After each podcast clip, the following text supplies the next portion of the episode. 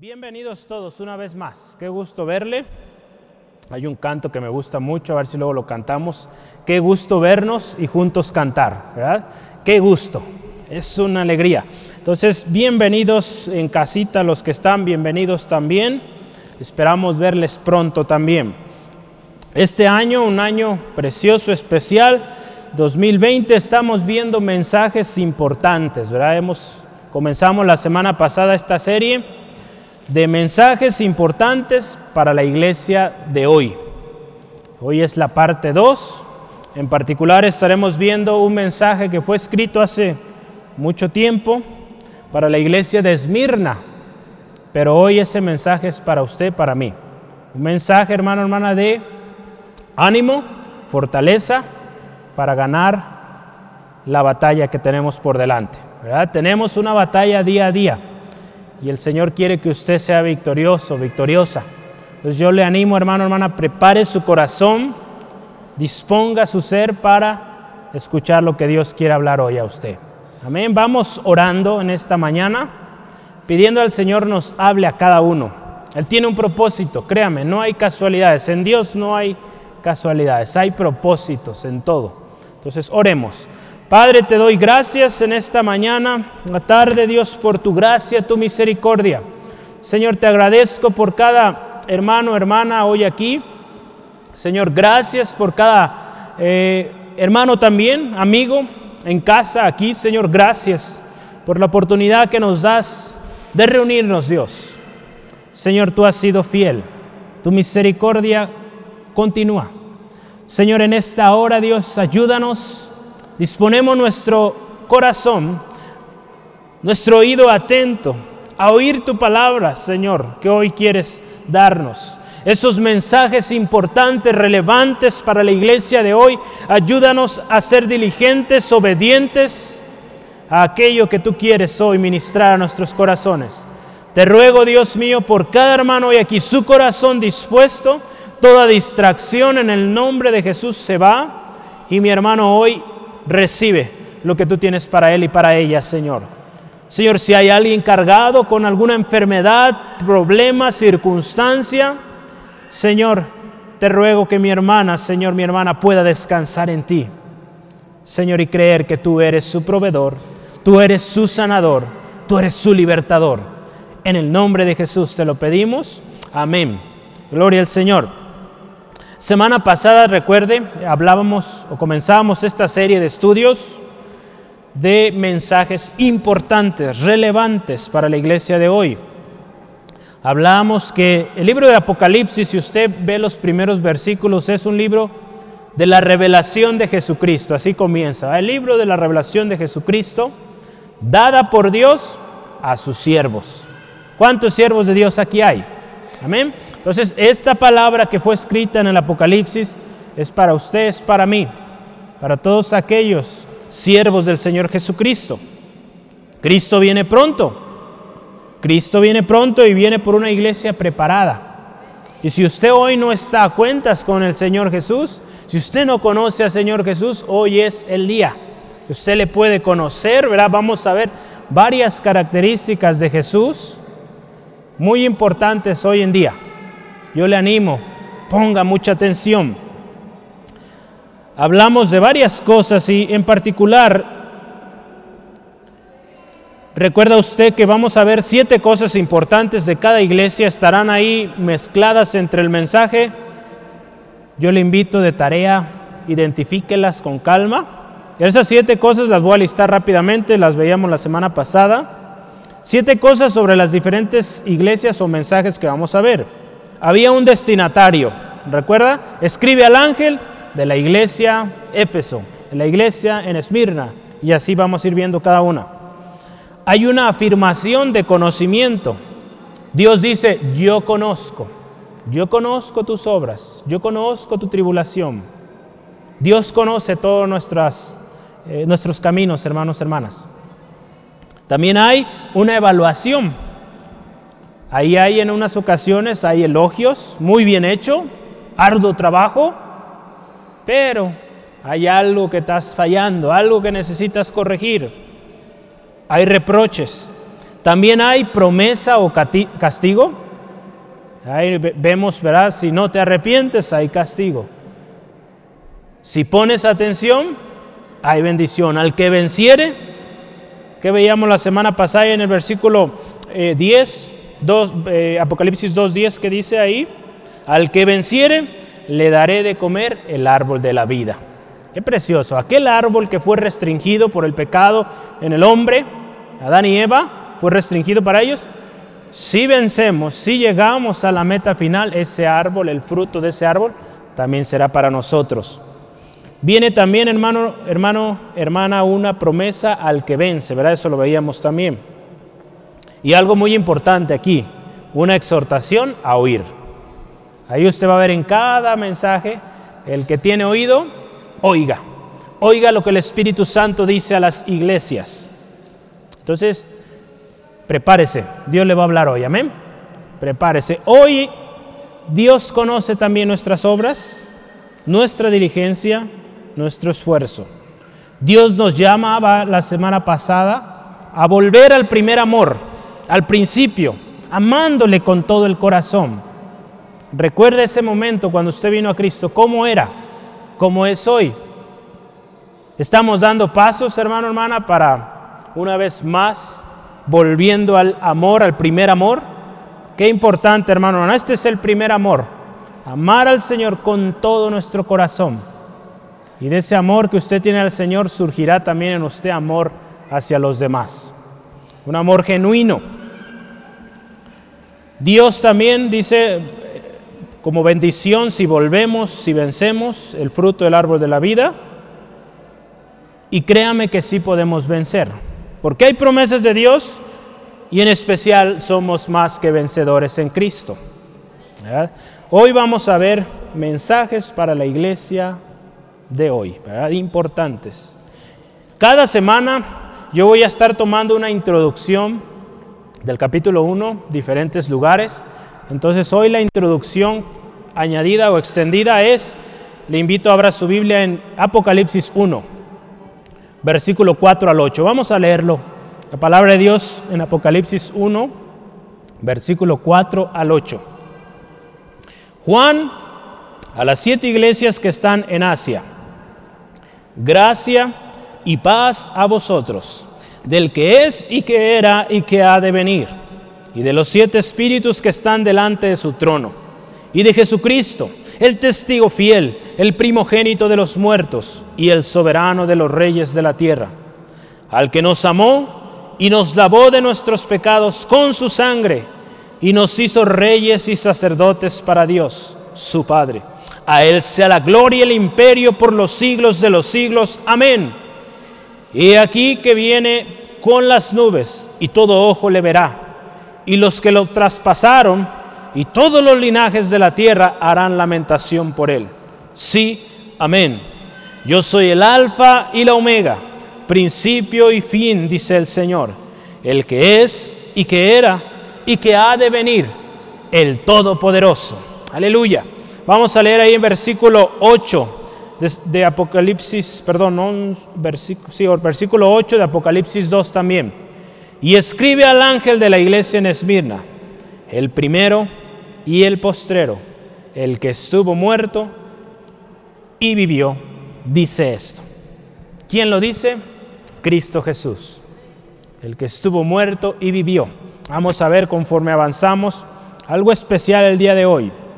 Si usted se fija el inicio de este libro, si usted ha leído las cartas del apóstol Pablo, cómo él iniciaba sus cartas, es muy común este inicio, gracia y paz, a los hermanos que están en Tesalónica, a los hermanos que están en, ¿dónde más? En Filipos, en los diferentes lugares, ¿verdad? Donde se enviaba una carta, gracia y paz. Entonces es un mensaje de gracia, de paz. Entonces es un mensaje de bien para usted, para mí. Amén. Entonces, pongamos atención. El destinatario, recuerde, ¿quién es el destinatario aquí? Ahí en su Biblia dice en el título, a la iglesia de Esmirna, ¿verdad? Entonces, creo que todos tenemos claro este tema. ¿Cómo era la iglesia de Esmirna? Es algo interesante, es un nuevo nombre que usted va a añadir a los lugares eh, que ha conocido, ¿verdad? Quizá no ha ido, pero va a escuchar algo de historia sobre este lugar. Esmirna era una ciudad muy importante también, al igual que Éfeso. Se encontraba al norte de, Éfeso, ¿se acuerda? La semana pasada hablamos de Éfeso, aproximadamente a 55 kilómetros. Era parte de Asia, una ciudad muy importante, y era una ciudad orgullosa, bella. Y bella porque tenía algo en particular, era una ciudad costera. Todas las ciudades en la costa suelen ser muy bonitas, ¿verdad? Porque tienen toda la inmensidad del mar, algo muy especial. A nosotros, pues nos queda algo lejos de aquí a Guadalajara, pero pues gracias a eso tenemos las playas, ¿verdad? En México, un país, hay países donde están rodeados de tierra, no tienen playa. Para poder ir a la playa o ir a, eh, a una playa tienen que salir de su país. Gracias a Dios en México tenemos mucha playa, gloria a Dios. E, Esmirna era una ciudad así estaba ahí, colindaba con el mar Egeo. Era una ciudad dedicada y conocida también por su devoción a Roma, a Roma. En aquel tiempo, en esta ciudad, dice la, palabra de Dios, la, la, historia, perdón, se levantó un templo, imagínense, era una, era una perdón, ciudad tan devota al, al imperio romano que levantaron un templo dedicado al emperador. Imagínense hasta dónde llegaba su idolatría, su fanatismo. En aquel momento Tiberio, Tiberio fue un emperador romano, dedicaron un templo para él. Y ahí también había judíos.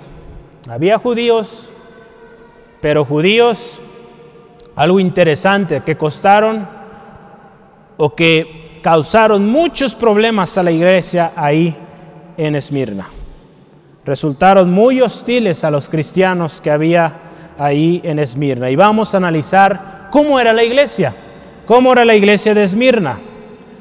Muy probable, según los estudios, es que esta iglesia fue fundada por el apóstol Pablo en su tercer viaje misionero. Se dice que en esta zona también, o en esta ciudad, vivía un hombre llamado Policarpo. Ya aprendió otro nombre. A ver, dígalo, Policarpo. Policarpo, ok. Si usted está dudoso cómo ponerle a su hijo, ya tiene un nombre más ahí. Policarpo. ¿Cómo ve? Está bonito, ¿no? De cariño le podemos decir Poli. Nada, no se crea. Eh, es un nombre, eh, usted sabe, antes los nombres eran muy distintos a los de hoy, pero es muy interesante la historia de este hombre. Yo le animo, eh, si le interesa un poco más, busque ahí en, YouTube sobre este hombre. Fue un mártir en Jesucristo eh, Policarpo. tiene una historia muy bonita. Eh, este hombre era de ahí. Eh, se dice que este hombre fue discípulo de Juan, del apóstol Juan. Este hombre vivió pues después, ahora sí que del tiempo de los apóstoles. Entonces fue un hombre muy interesante, mártir, servidor. se conoció como el encargado de la iglesia ahí en Esmirna. Entonces, vea la historia de este hombre. Hay por muchos documentales, hay hasta una película ahí disponible, muy bonita.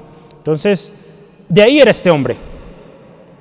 Y algo interesante, fue uno de los mártires. Este hombre fue, eh, dado que en su ciudad eran devotos al emperador, a Roma, muchas veces y la mayoría de los problemas que la iglesia tenía ahí en Esmirna era esto, que como la iglesia no adoraba al emperador, no veneraba a Roma, era cuestión de maltratos, castigos, encarcelamientos. Usted lo va a ver hoy en nuestra historia. Era, era tremendo lo que vivía la iglesia y Policarpo de hecho murió por esta causa, porque él no se doblegó a, esto que todos hacían, todos veneraban a Roma. Amén. Tenía una fuerte y constante persecución la iglesia ahí. Es un ejemplo, hermano, hermana, de una iglesia digna de imitar, que a pesar de tanta persecución, tanto fatiga, mantuvieron, se mantuvieron firmes. Esta iglesia, si usted y yo lo analizamos y lo vamos a ver ahí, no tiene ningún reproche de parte de Dios. Usted no va a ver ahí, tengo contra ti, ninguno. Esta iglesia Dios la veía con agrado. Qué hermoso, hermano, hermana, que nuestras vidas sean vistas con agrado de parte de Dios. Que Dios le vea y diga, ahí está mi hijo, mi hija, que aún a pesar de los problemas sigue siendo fiel. Amén. Que el Señor, hermano, hermana, vea eso en nosotros. Y créame que ese problema que usted está pasando no es para siempre, lo vamos a ver, son temporales. Esta iglesia no tiene ningún reproche, es digna de imitar. Ahí en tercera de Juan 1.11 nos dice que imitemos lo bueno. Entonces esto es algo muy bueno. La semana pasada hablábamos de, de Éfeso, ¿verdad? Y hablábamos de que hay que imitar lo bueno. Todavía no llegamos, Araceli, a esos textos. Ahorita vamos a llegar ahí a esos textos, ¿verdad? Entonces, Esmirna, ya conoció a Esmirna, ¿verdad? ¿Sí? ¿Sí le quedó claro? Esmirna, ¿verdad? Al norte de Éfeso, ciudad rica, costera, bonita, y los cristianos fieles. Amén. Policarpo, no se le olvide, ¿sale? Anótelo ahí. Así se va a llamar mi próximo hijo. No, no se crea. Usted luego me puede dar ideas también, ¿verdad? Cuando vengan los míos también. Yo le doy ideas, ¿verdad? Si tiene falta, pues hay mucho. En la Biblia tenemos infinidad. Yo doy gracias a Dios. Mi nombre, mis dos nombres que tengo, eh, mis padres los tomaron de ahí de la Biblia. Entonces, el primero, Obed, usted ya lo conoce. Si no lo conocía, Obed. El segundo, Nehemías. Entonces, los dos están en la Biblia, ¿verdad? Entonces, si alguien gusta copiar mi nombre, pues me ayudaría mucho porque tengo muy pocos eh, tocayos. Entonces, bueno, vamos adelante. Identificación de Jesucristo. Ahí vamos a ver, eh, yo quiero, y estuve ahí analizando un poquito, ocho cosas o ocho eh, identificaciones de Jesús que se van a hablar y estaremos analizando. Y que créame que, que dan muy especial a esto que hoy vamos a ver. Ocho identificaciones de Jesús. En el versículo 4 de Apocalipsis 1, vea y vamos a ver la primera. Juan a las siete iglesias que están en Asia, gracia y paz a vosotros, del que era, del que es y que era y que ha de venir. Así es, empezamos con eso. Jesucristo es el que es hoy, el que fue ayer y el que ha de venir. Ese es Jesucristo, hermano, hermana. Cristo Jesús eterno, eterno desde el principio, ahí en Juan 1, 1 al 4, ahí está. En el principio era el verbo y el verbo era con Dios. Y por él todas las cosas fueron creadas. Entonces Jesucristo está desde antes de nosotros, está hoy con nosotros y estará al final también. Si persistimos y seguimos fieles a Él, estaremos con Él por la eternidad. Y es nuestra oración y que cada uno de nosotros, ese sea nuestro anhelo, hermano, hermana. Llegar al final de nuestros días, decir, gracias Dios, porque me ayudaste a llegar al final. Y seamos recibidos como bien, buen siervo fiel, entre en el gozo de su Señor. Que ese sea, hermano, hermana, nuestra meta final. Amén. Gloria al Señor. Entonces, número uno, el que es, que era y que ha de venir. Ese es Cristo Jesús. Ocho cosas vamos a ver. Número dos, versículo cuatro también, el testigo fiel. Testigo fiel. Perdón, está versículo 5, ¿verdad? Dice, y de Jesucristo el testigo fiel. Versículo 5 está ahí. Voy a corregir aquí.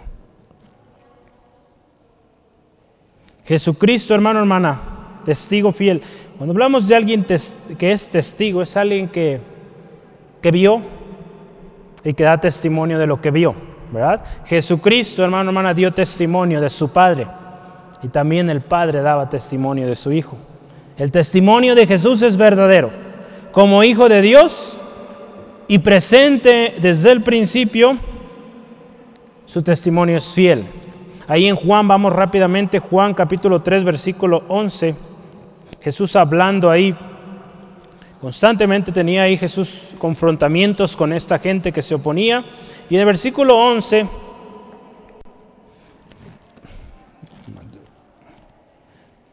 ...3.11 de Juan... ...hablando con Nicodemo... ...dice, de cierto, de cierto te digo... ...que lo que sabemos hablamos... ...y lo que hemos visto testificamos... ...y no recibís nuestro testimonio... Jesús lo que había visto, eso hablaba hablaba de su Padre Celestial, hablaba y su testimonio era verdadero porque era vivido. Ahí en Juan 8, 14 al 18 también nos habla de esto. Juan 8, 14 al 18 dice así la palabra. Respondió Jesús y les dijo, aunque yo doy testimonio acerca de mí mismo, mi testimonio es verdadero, porque sé de dónde he venido y a dónde voy. Pero vosotros no sabéis de dónde vengo ni a dónde voy. Vosotros juzgáis según la carne, yo no juzgo a nadie. Y si yo juzgo, mi juicio también es verdadero, porque yo soy, yo no soy yo solo, sino yo y el que me envió, el Padre. Vamos a, detenernos ahí. Testimonio del Señor Jesús verdadero. El Padre da testimonio de Él. Qué importante, hermano, hermano, que creamos en Jesucristo, testigo fiel. Número tres, número tres en nuestro texto, también en el 5, el primogénito de los muertos, Jesucristo. Cuando hablamos de primogénito de los muertos, hablamos de su resurrección, de su resurrección, ¿verdad? De que Él murió, resucitó al tercer día y vive para siempre. Entonces Jesucristo es el primogénito de los muertos, Él es vida. El soberano de los reyes, número 4, rey de reyes. El soberano sobre todos los reyes de la tierra, ese es Cristo Jesús, rey de reyes, señor de señores. En Apocalipsis 17, 14 también nos habla de esto. Jesucristo, rey de reyes. Vamos a verlo ahí. Apocalipsis 17, 14. Pelearán contra el Cordero y el Cordero los vencerá, porque Él es Señor de señores y Rey de reyes, y los que están con Él son llamados y elegidos y fieles. Amén, gloria al Señor, Rey de reyes. Ahí en Filipenses, si gusta tomar nota 2, 9 al 11, Jesucristo, nombre sobre todo nombre, ante cual toda rodilla se doblará. Ese es Jesucristo, Rey sobre todas las cosas. Vale la pena seguirle, hermano, hermana, porque Él es él siempre ha sido el rey de reyes. Y también, versículo 5 también todavía, Jesucristo, y el punto número 5, el que nos amó, nos salvó, nos lavó con su sangre y nos hizo reyes y sacerdotes. Ese es Jesucristo, el que le salvó, el que le limpia de todo pecado. Si hoy hay pecado en su corazón, Jesucristo, su sangre preciosa le limpia de todo pecado. le puede salvar y nos hizo reyes y sacerdotes. Ahí en 1 Pedro 2.9 somos linaje escogido, real sacerdocio, pueblo adquirido por Dios. Amén. Eso somos, hermanos, hermanas en Cristo. Versículo 7, el que viene pronto. Lo hemos dicho mucho, Cristo viene pronto, ¿verdad? Número 7, Cristo, el que viene pronto. Número 7, el alfa y el omega el principio y el fin, el primero y el postrero. Todo esto, hermano, hermana, el Señor Jesús desde el principio. Cristo desde el principio junto con el Padre y el Espíritu Santo. Desde el principio Jesús, junto con el Padre Espíritu Santo, unos en, uno en control de todas las cosas. Ahí en Isaías 41.4 nos habla de esto. Isaías 41.4 yo le doy muchos versículos para que se mantenga bien activo ¿eh? y para que usted en casa también medite, escudriñe, profundice en la palabra de Dios. Isaías 41:4 dice, ¿quién hizo y realizó esto? ¿Quién llamó las generaciones desde el principio? Yo Jehová, el primero y yo mismo con los postreros. El Señor, hermano, hermana. Y número 8 el que estuvo muerto y vivió. En nuestro texto ahí en Apocalipsis 2.8, en la segunda parte, el que estuvo muerto y vivió. Hermano, hermana, esto de que Jesús murió y resucitó es una evidencia clara de que la obra del Señor Jesucristo es completa y efectiva. Si hubiera quedado ahí en la muerte, eh, en la, en la tumba, en vano sería. En vano sería todo lo que usted y yo estamos haciendo hoy acá. La palabra de Dios lo dice, hermano, hermana. Ahí en eh, 1 Corintios 15, 14 dice, y si Cristo no resucitó, vana entonces nuestra predicación. Vana es nuestra fe. Nosotros tenemos fe en un Cristo vivo, que vive para siempre. Así es, hermano, hermana. Creámoslo, que Él está vivo. Amén. ¿Cuántos adoran a un Cristo vivo? Amén, gloria a Dios. Así es. El mensaje de hoy es digno de confianza entonces, porque el que da el mensaje está vivo y vive para siempre. Cristo Jesús, Señor de señores, Alfa y Omega, testigo fiel, el que venció la muerte y el que pronto viene. El que tenga oídos, oiga lo que el Espíritu Santo habla. Amén. Vamos adelante, ponga mucha atención, no se me distraiga, porque el mensaje de hoy es para ustedes, para mí, para la iglesia de hoy, para ti también que estás por eh, una situación difícil en tu vida. Este mensaje es para ti. Cristo es quien da este mensaje, para todos. Gloria al Señor. Vamos al primer subtema ahí que usted tiene. Iglesia pobre pero rica. Iglesia pobre pero rica. Ese pareciera una contradicción, ¿verdad?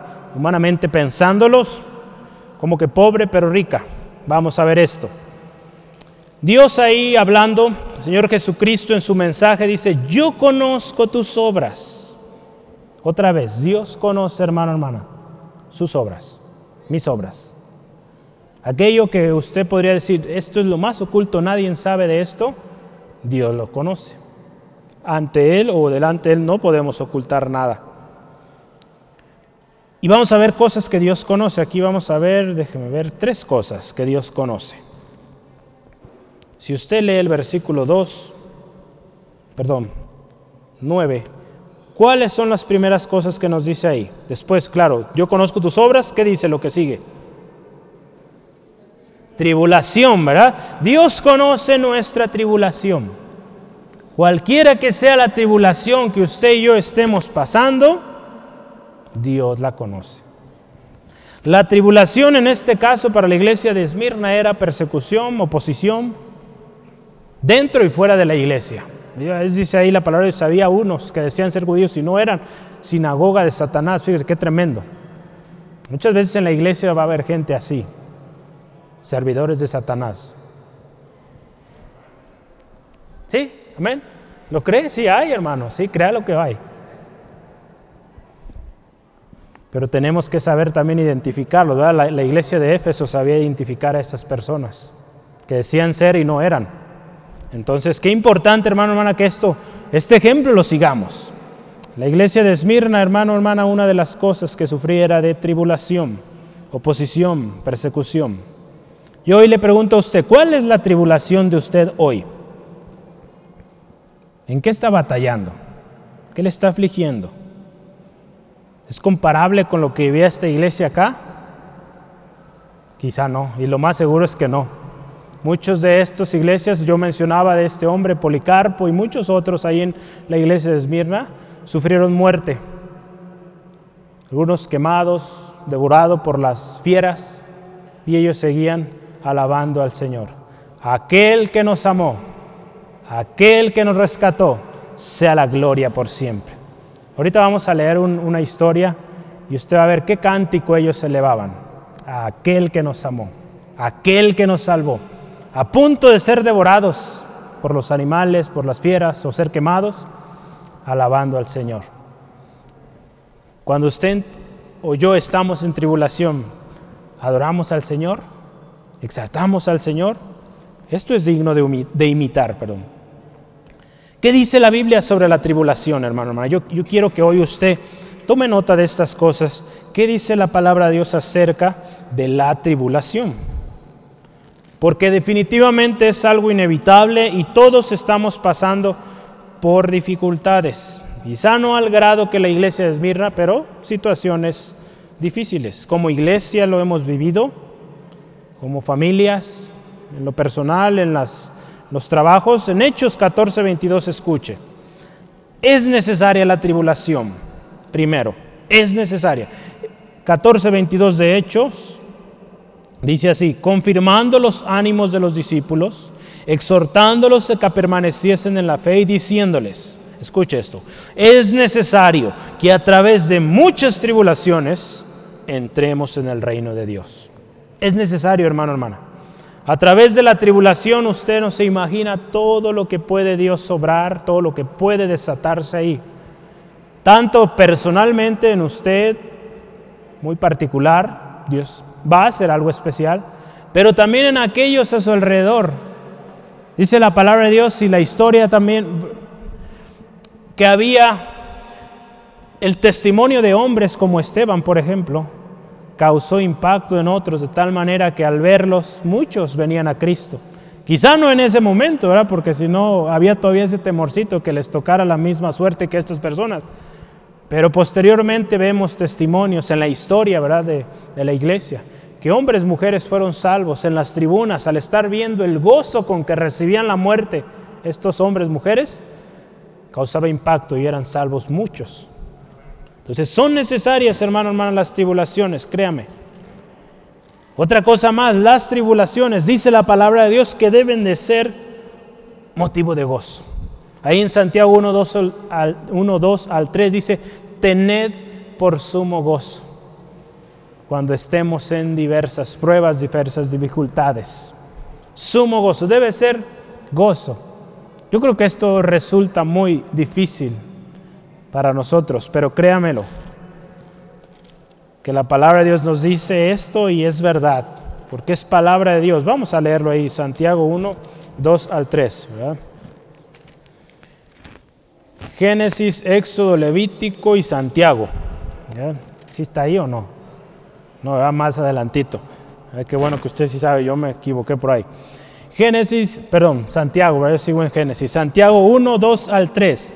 Hermanos míos, tened por sumo gozo cuando os halléis en diversas pruebas, sabiendo que la prueba de vuestra fe produce paciencia.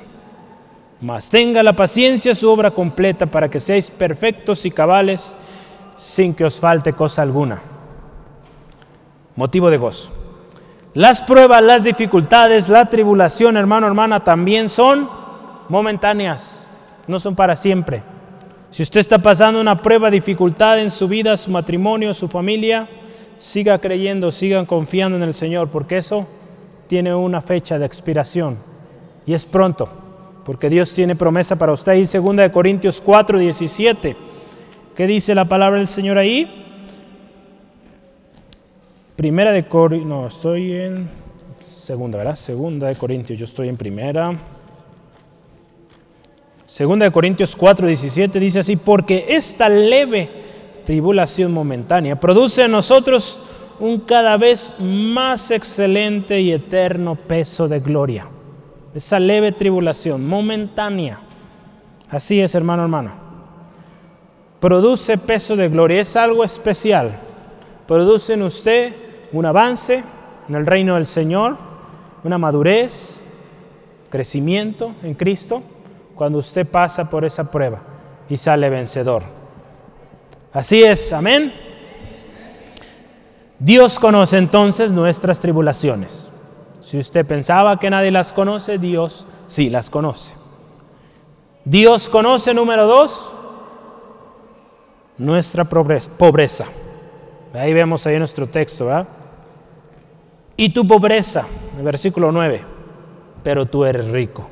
Fíjese, este entre paréntesis ahí, muy importante. Los cristianos, hermano, hermana, como usted, como yo, tenemos una riqueza. Y esa riqueza no es material necesariamente, es espiritual. Los cristianos son ricos, fíjese, en fe, porque son herederos del reino de Dios. Ahí en Santiago capítulo 2 versículo 1 nos dice esto. Vamos a verlo. Eso sí quiero que lo veamos cada uno para que usted se lleve esto. La próxima vez que usted diga, soy pobre, vaya a este texto. Diga, no es pobre. Hay un canto, ¿verdad? Que dice, no soy pobre porque yo soy rico. ¿Sí lo ha oído? ¿Sí? ¿Sí le gustan esos cantos o no? A mí sí me gusta. Música, eh, corridos, eh, mariachis, si gusta recomendaciones, luego les paso dos, tres ahí, muy bonitos. Entonces, eh, Santiago 2.5, gloria a Dios, dice, hermanos míos amados, ¿No os ha elegido Dios a los pobres de este mundo para que sean ricos en fe y herederos del reino que ha prometido a los que le aman? Dios los eligió para que sean ricos en fe y sean herederos. Herederos del reino de Dios. Qué precioso nuestro Dios. Son escogidos por Dios también, dice ahí en 1 Corintios 1, 26 al 29. Los pobres, ¿verdad? Que son considerados pobres, dice, son escogidos por Dios para avergonzar a los sabios, a los orgullosos, a los arrogantes. Entonces son ricos, no son pobres. Vea todas las cosas en las cuales usted y yo somos ricos y que debe ser motivo de gozo, alegría. Y algo muy importante, los cristianos son, viven enriquecidos y viven enriqueciendo a otros con su generosidad. Ya no estoy hablando de estas cosas de enriquecer a un hombre, no, bendiciendo a otros en necesidad. Porque hoy en día también mucho de esto se está hablando y se confunde, ¿verdad? Que es para enriquecer al pastor, no. De eso no se trata, hermano, hermana. Servimos al Señor. Amén. Y aquí estamos para servir todos, no para enriquecernos o tomar beneficio de la obra. Claro que no. Créame lo que eso no. No estoy aquí por eso. ¿Sí lo cree? Aquí estamos por amor. Entonces vamos adelante aquí. Vea y acompáñeme por favor. Esto me llamó mucho la atención y me quiero compartírselo en 2 Corintios 6:10. Segunda de Corintios 6:10.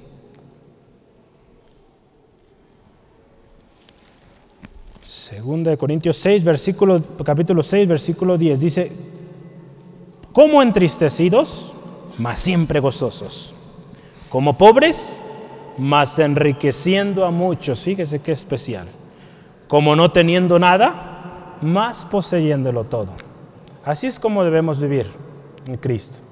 Aparentemente no hay nada, pero cuando se necesita, cuando está el tiempo de Dios, ahí está la provisión de Dios. Así es Dios, hermano, hermana, y aprendamos a vivir de esta manera.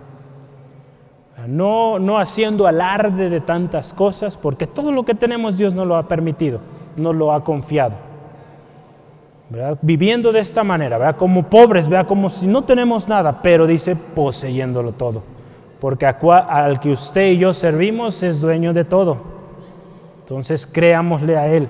Eso es nuestro Dios. En mismo 2 de Corintios capítulo 8 versículo 2 nos dice así, que en grande prueba de tribulación, la abundancia de su gozo y su profunda pobreza abundaron en riquezas de su generosidad.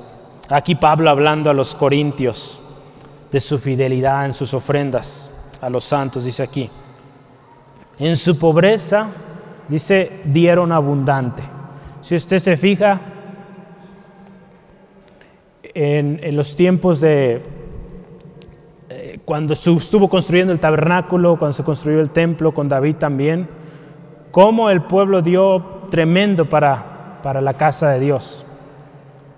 Un pueblo pobre, por ejemplo, que acababa de salir, pobre, ¿verdad?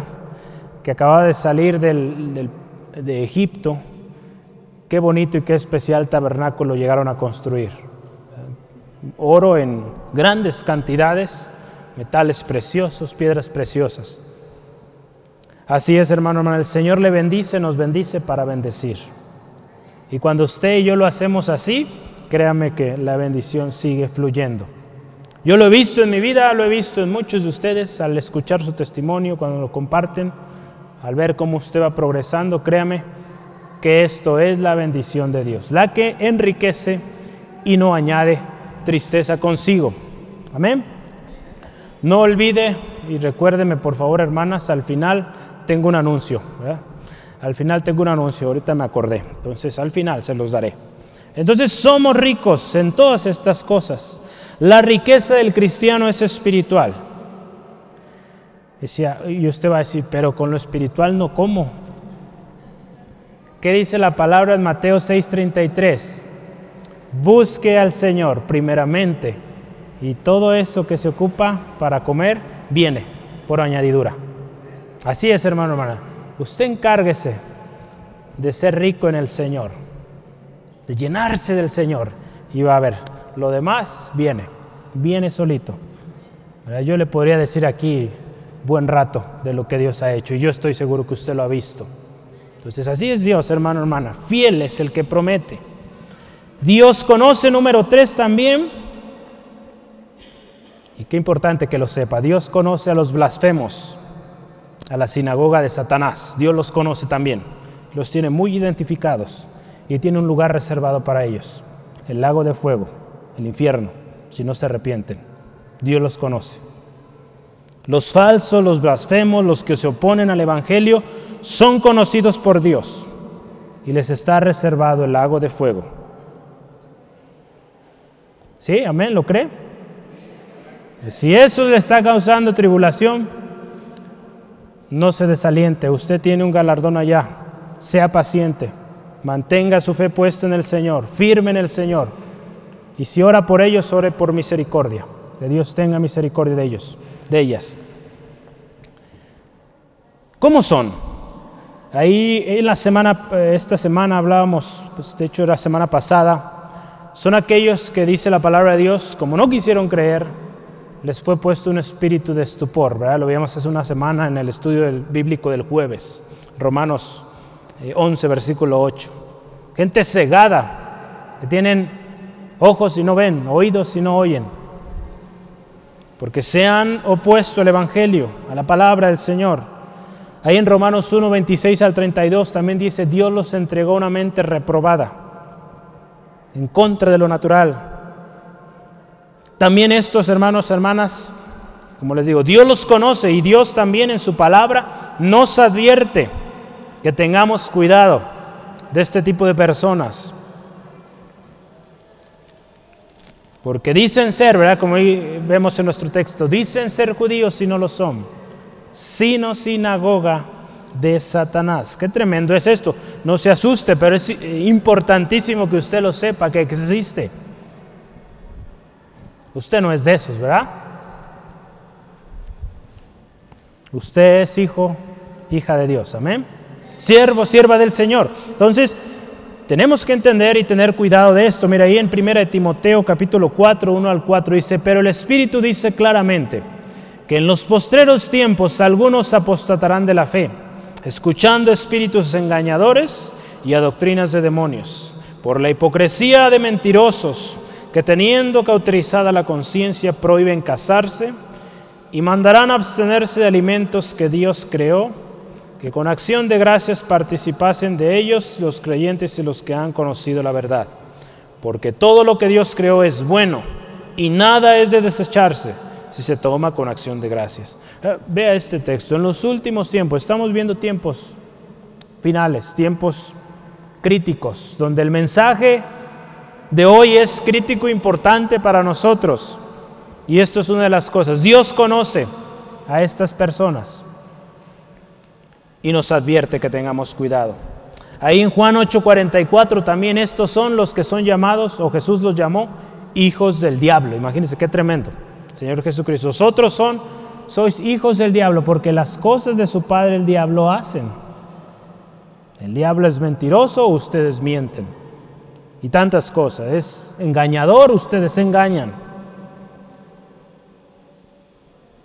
Ahí en números 14, 3 y 24, si gusta, tome, tome nota de ellos, de estos dos textos. Estos blasfemos, estos falsos son también los que siempre se están oponiendo al Evangelio, contradiciendo a los siervos de Dios. Aquí a Moisés constantemente, por ahí hubo eh, hombres, mujeres que se levantaron en contra y que hubo un juicio, vino el juicio sobre ellos.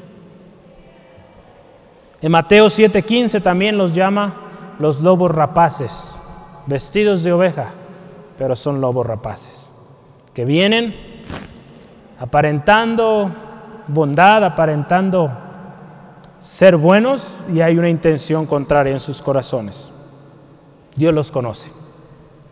Es importante que usted sepa, estamos hablando de las cosas que Dios conoce y en particular hoy la historia que leemos nos habla de estas tres cosas. Dios conoce nuestras tribulaciones, Dios conoce nuestra pobreza, que somos ricos, ¿verdad? Y Dios conoce también a los blasfemos, a los que dicen ser y no lo son. Y para ellos está reservado el lago de fuego. Para este tiempo, hermano, hermano, el Señor le tiene aquí. Él lo sabe todo. La oposición en la que usted vive muchas veces, la persecución quizá, algunos de nuestros hermanos misioneros lo que viven. Muchas veces somos vistos por pobres o parecemos pobres a los demás, pero para Dios somos ricos por su gracia. Y Él tiene especial cuidado de usted, de mí, de cada uno de nosotros. Yo quiero que me acompañe por favor allá a 2 Corintios 6, versículo 10. Lo leíamos ya hace un momento. Y no olvide este texto como entristecidos, mas siempre gozosos, como pobres, mas enriqueciendo a muchos, como no teniendo nada, mas poseyéndolo todo. Esta debe ser nuestra actitud, nos habla de una actitud de humildad, reconociendo que lo que tenemos, lo que somos, viene de Dios, no de nosotros. Versículo 10 de nuestro texto, no temas, sé fiel hasta la muerte. Por tiempo vamos a irnos un poquito eh, avanzando aquí, yo le animo, tome nota de los textos. Dios, hermano, hermana, ahí en el versículo 10 dice, no temas en nada de lo que vas a padecer. He aquí el diablo viene, o el diablo echará a algunos de vosotros en la cárcel para que seáis probados y tendréis tribulación por diez días. Sé fiel hasta la muerte yo te daré la corona de la vida. Si usted se fija aquí, dice el Señor, y este es el siguiente tema que usted tiene, no temas, sé fiel hasta la muerte. Dios también conoce, hermano, hermana, lo que viene. Y Dios lo anuncia a su pueblo. Usted ve aquí en nuestro texto, dice, no temas lo que vas a padecer. Dios siempre avisa, hermano, hermana. No temas porque yo estoy contigo. En Isaías 41, 10 dice esto. No temas lo que te pueda hacer el hombre. Salmos 118, 6. Cuando Pedro, ¿verdad? Está, o Jesucristo está a punto de ir al Calvario, le dice a Pedro, me vas a negar tres veces, pero yo he rogado para que tu fe no falte. Entonces, hermano, hermana, Jesús también diciéndole a Pedro, no temas, yo he rogado por ti. Él intercede por nosotros, hermano, hermana. La persecución vendría con mayor fuerza y Dios estaba avisando a su pueblo. La palabra de Dios dice, ¿verdad? Que Dios no hará algo sin que antes lo revele, revele a sus siervos, los profetas. Y si usted se fija, estas tribulaciones serían para que fueran probados. Las tribulaciones muchas veces que vienen a nuestra vida serán para esto, para probarnos cómo está nuestra fe, si vamos a perseverar o no vamos a perseverar. La prueba, hermano, hermana, si usted y yo la pasamos, tendrá un excelente resultado. Usted lo podrá ver en Romanos 5, 3 al 5. ¿Podemos vencer? Tenemos la armadura de Dios, amén. Ahí en Efesios 6, 11. Tomad la mano de Dios para que podáis resistir el ataque del enemigo. Tenemos la oración. Tenemos el Espíritu Santo. Y también somos más que vencedores en Cristo. En Romanos 8, 37. La palabra de Dios también dice que si usted se encuentra en una tribulación o en una prueba, tentación, también hablando de tentaciones, dice que usted no será tentado más de lo que usted pueda resistir. Entonces Dios sabe, hermano, hermana, hasta dónde usted llega. Y el Señor le va a probar. Y junto con la prueba viene también la puerta de salida, la victoria para usted. Ahí en 1 Corintios 10, 13 viene esto, ¿verdad? De, no seremos probados más de lo que podemos resistir. El mensaje hoy también es, sé fiel hasta la muerte. Estas palabras son tremendas, ¿verdad? Fiel hasta la muerte. La muerte llega y puede ser resultado de lo que estamos pasando. Que hermano, hermana, usted y yo mantengamos la firmeza, la fidelidad a Dios. Tenemos muchos testimonios a lo largo y ancho de la historia de hombres, mujeres que fueron fieles al Señor y Dios preservó sus vidas porque fueron fieles. Esteban, tenemos el ejemplo, ¿verdad? Pedreado. Tantos cristianos, ¿verdad? Que les tocó eh, padecer por Cristo. Y Dios hoy los tiene en un lugar especial. Los misioneros, tantos misioneros. Yo hoy quiero, aquí traje un libro, entonces quiero leerle esto. es un libro de, bueno, se han hecho varias versiones de esta, pero es libro, el autor como tal es anónimo, El libro se llama El mártir de las catacumbas, ya un libro clásico muy viejito. Pero yo quiero leerle esta porción. Esto habla de un hombre que vino a Cristo, un soldado romano vino a Cristo al ver el testimonio, a ver cómo los cristianos eran ejecutados. Él veía cómo ellos con tanto gozo, alegría alababan a Dios al estar siendo ejecutados. Y aquí hay un pasaje, una historia de este hombre en ese momento. Fíjese, escuche con mucha atención. Hablando este joven soldado llamado Marcelo, en las diferentes tierras por donde he andado, he, ido, he oído mucho sobre los cristianos, pero encerrado, como he estado siempre en mi cuartel, jamás he tenido la feliz oportunidad de conocerlos. Y para ser franco, no me he interesado por conocerlos hasta ahora último. He oído los informes conforme de su inmoralidad, sus vicios secretos, sus pérfidas doctrinas. Y desde luego, hasta hace poco yo creía todo eso. Fíjese, tenía un concepto muy erróneo. Recientemente estuve en el Coliseo. Allí aprendí algo respecto a los cristianos. Yo contemplé al gladiador Macer, un varón a quien el temor era desconocido, y él prefirió hacerse quitar la vida antes que hacer lo que creía que era malo. Vi un venerable anciano hacer frente a la muerte con una pacífica sonrisa en sus labios.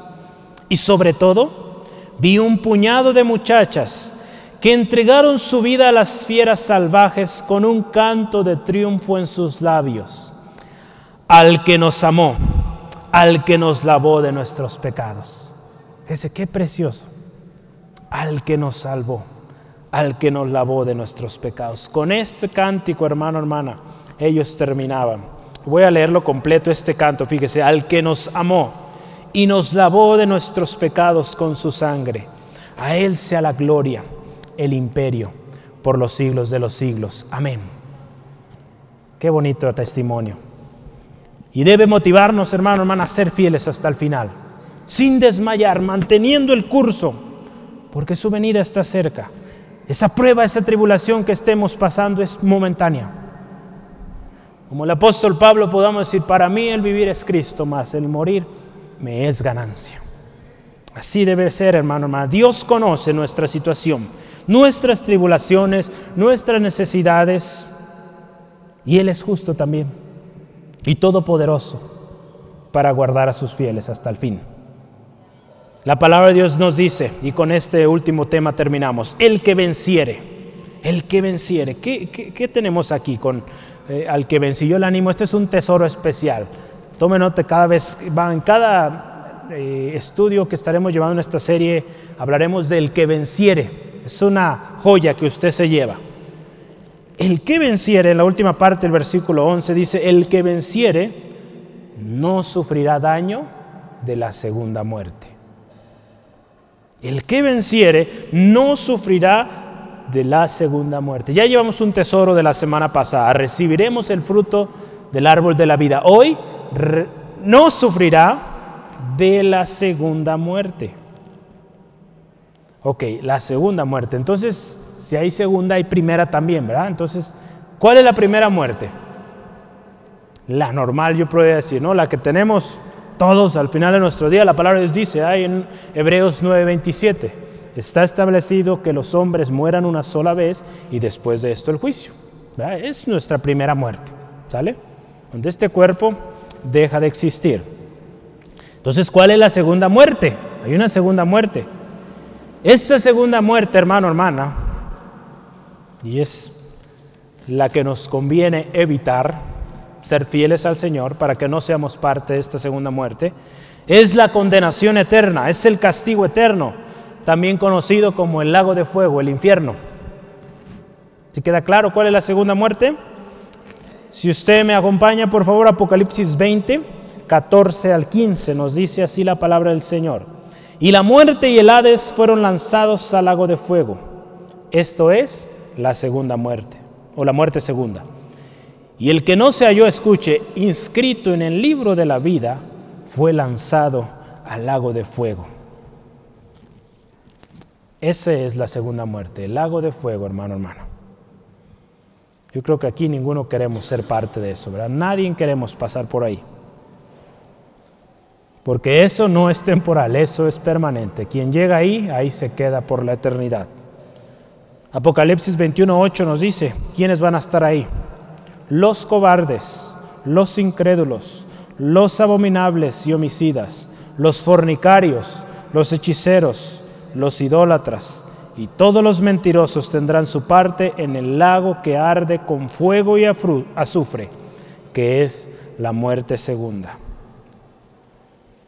Esto es, hermano, hermana, el lago de fuego. La palabra de Dios hoy nos dice, sé fiel hasta la muerte. Porque si somos fieles hasta la muerte, seremos librados. La segunda muerte no tendrá potestad sobre nosotros, lo dice ahí en eh, Apocalipsis 26. Si usted y yo, hermano, hermano, somos fieles al Señor también, dice ahí la palabra de nuestro texto, recibiremos la corona de vida. Yo hoy le digo lo siguiente, vale la pena seguir a Cristo, vale la pena serle fiel, aún y a pesar de la circunstancia que usted y yo estemos pasando, vale la pena hay galardón, hay bendición. Gloria al Señor. Yo le animo, quiero concluir con estas palabras, estos pensamientos, escúchelos, ponga mucha atención, no se me distraiga. Y es un ánimo, una, una palabra de fortaleza para que usted siga adelante. Dice la palabra de Dios así, pelea la buena batalla de la fe, echa mano de la vida eterna a la cual asimismo fuiste llamado, habiendo hecho la buena profesión delante de muchos testigos. Tú pues, escriba ahí su nombre, sufre penalidades como buen soldado de Jesucristo. Ninguna que milita se enreda en los negocios de la vida a fin de agradar a aquel que lo tomó por soldado. Y también el que lucha como atleta no es coronado, sino lucha legítimamente. El labrador para participar de los frutos debe trabajar primero. Según de Timoteo 2, 3 al 6. Recordemos, hermano, hermana, este es su mensaje para hoy, importante, su mensaje de vida o muerte. Este mensaje viene directamente del que es desde el principio y es y será por la eternidad. Su muerte y resurrección, hermano, hermana, dan constancia de ese mensaje. La muerte y resurrección de Cristo dan algo certero de que el mensaje de hoy es para usted, para mí y es verdadero. La iglesia de Esmirna es digna de imitar. Imitemos su fidelidad, su constancia, su perseverancia y su firmeza. Somos ricos en Cristo. Nuestra riqueza no es de este mundo, es espiritual. Mantengámonos firmes en su palabra.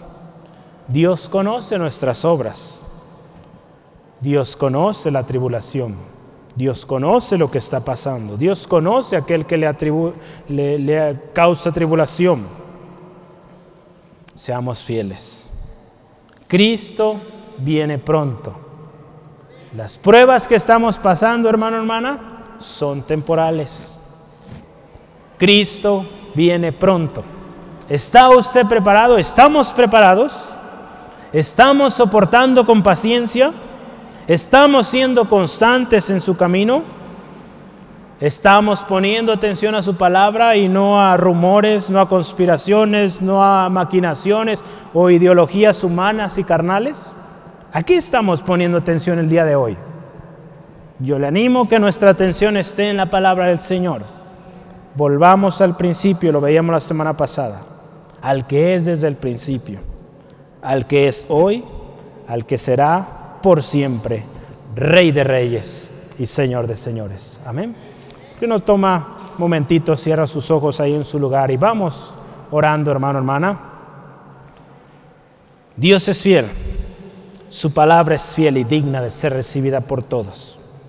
Gracias Dios por tu palabra hoy en esta tarde. Hemos creído cada una de tus palabras que son fieles, verdaderas, poderosas Señor, en este día, Dios, creyendo tu palabra, lo que hoy nos has hablado acerca de esta iglesia, que sufrió penalidades, sufrió persecución, oposición aún mismo dentro de su iglesia.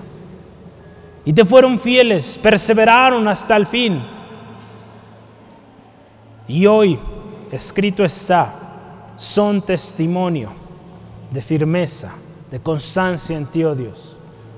Señor, gracias por esas riquezas inmensurables que tenemos en ti, Jesús.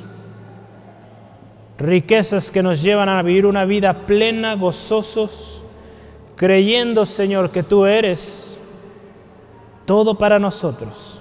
A ti te amamos, a ti te alabamos siempre. A ti te buscamos primeramente y todo viene en añadidura. Gracias Dios porque estás al tanto de todas las cosas que suceden en nuestras vidas, en nuestras familias, nuestros trabajos.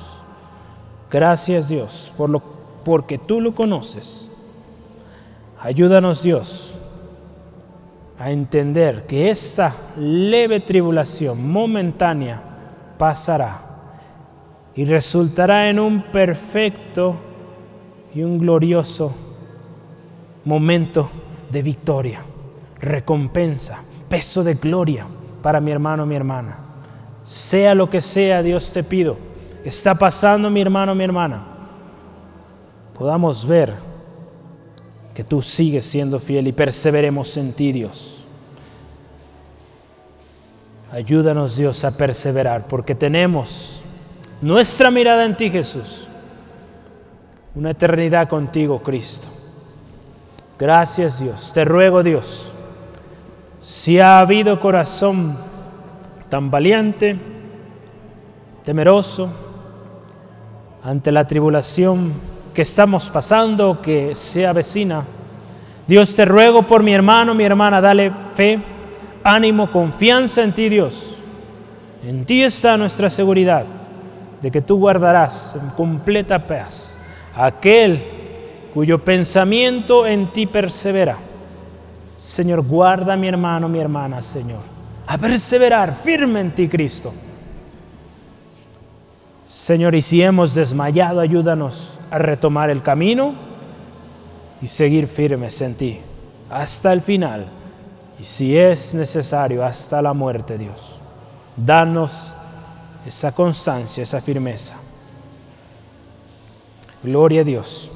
Amigo, amiga, hermano, hermana, si usted le resultó interesante esto que escuchó hoy, y quizá al mismo tiempo inconcebible, ¿cómo es posible que alguien esté contento en una tribulación?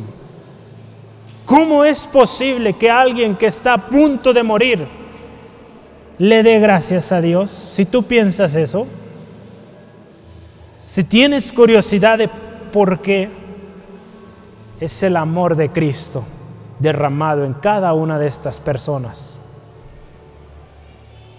Ese amor que fue derramado en ellos, ellas.